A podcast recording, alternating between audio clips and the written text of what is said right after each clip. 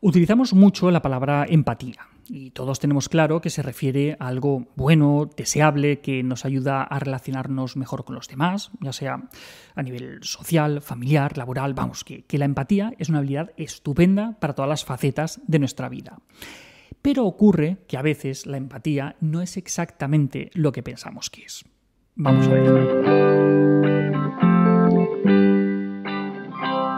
La empatía es un concepto bastante reciente que, no aparece en ninguna lengua hasta el año 1909. Vamos, hace cuatro días. Hasta ese momento eh, existían otros conceptos parecidos como compasión, altruismo, simpatía, pero estos conceptos no llegan a expresar de manera completa lo que significa la empatía. Piénsalo.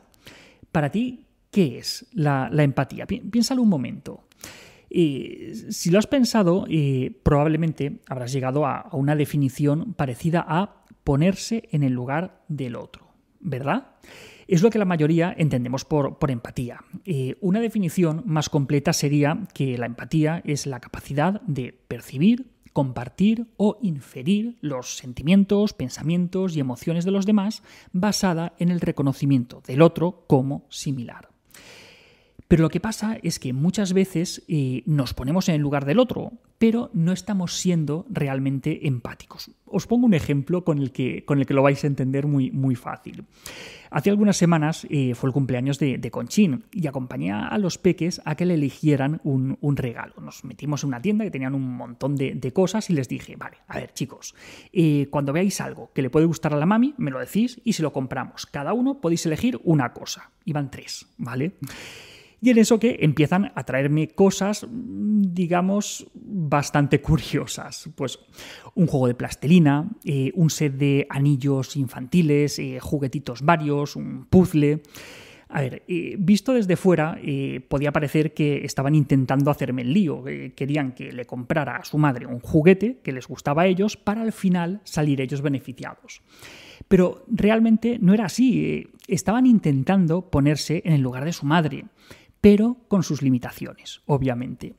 Su razonamiento eh, sería algo así como, si a mí me encantaría que me regalaran este juguete de plastelina, pues es que a ella le tiene que encantar, porque si a mí me gusta, a ella le tiene que gustar.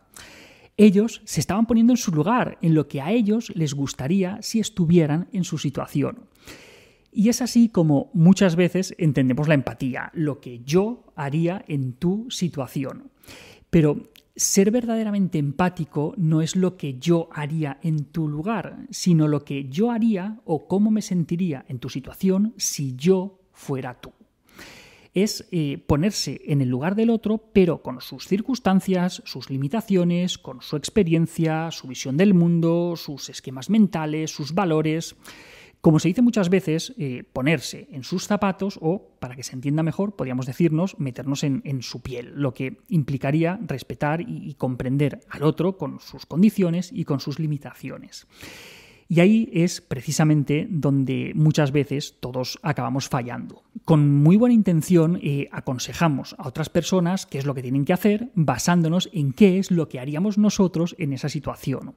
Pero este planteamiento eh, tiene algunos problemas. El primero es que quizá a la otra persona eh, no le interesa en ese momento recibir un consejo. Esto ya, ya le dedicamos un vídeo hace, hace un tiempo y lo tenéis ahí enlazado. Y segundo, que estamos diciéndole lo que nosotros haríamos con nuestras circunstancias, no lo que la otra persona puede hacer con las suyas. Y esta es una diferencia muy importante. De esta manera, a veces pensamos que estamos siendo empáticos porque estamos poniéndonos en el lugar del otro, pero en realidad solo lo estamos haciendo de una manera parcial. Nos hemos puesto en su lugar, sí, pero nos hemos llevado con nosotros todas nuestras variables personales.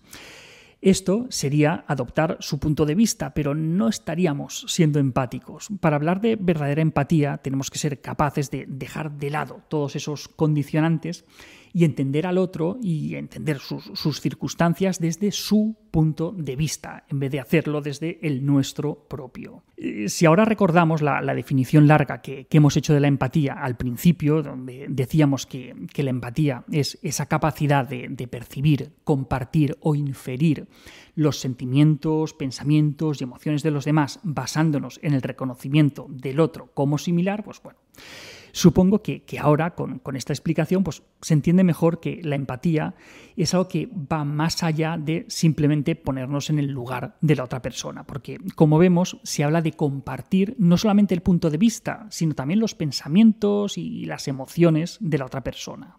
Cuando tenemos todo esto en cuenta, el resultado suele ser emplear un tono más amable, eh, ser más prudentes y, tener más en cuenta el resultado de, nuestras acciones y, de nuestras palabras en los sentimientos de los demás.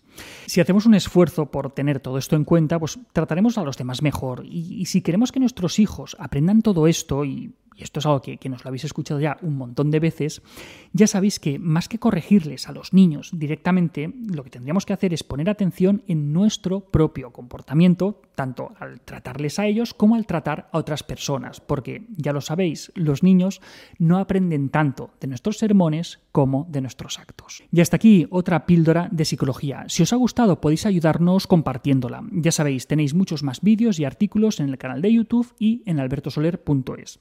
Y en todas las librerías nuestros libros Hijos y Padres Felices y Niños sin etiquetas. La semana que viene, más. Un saludo.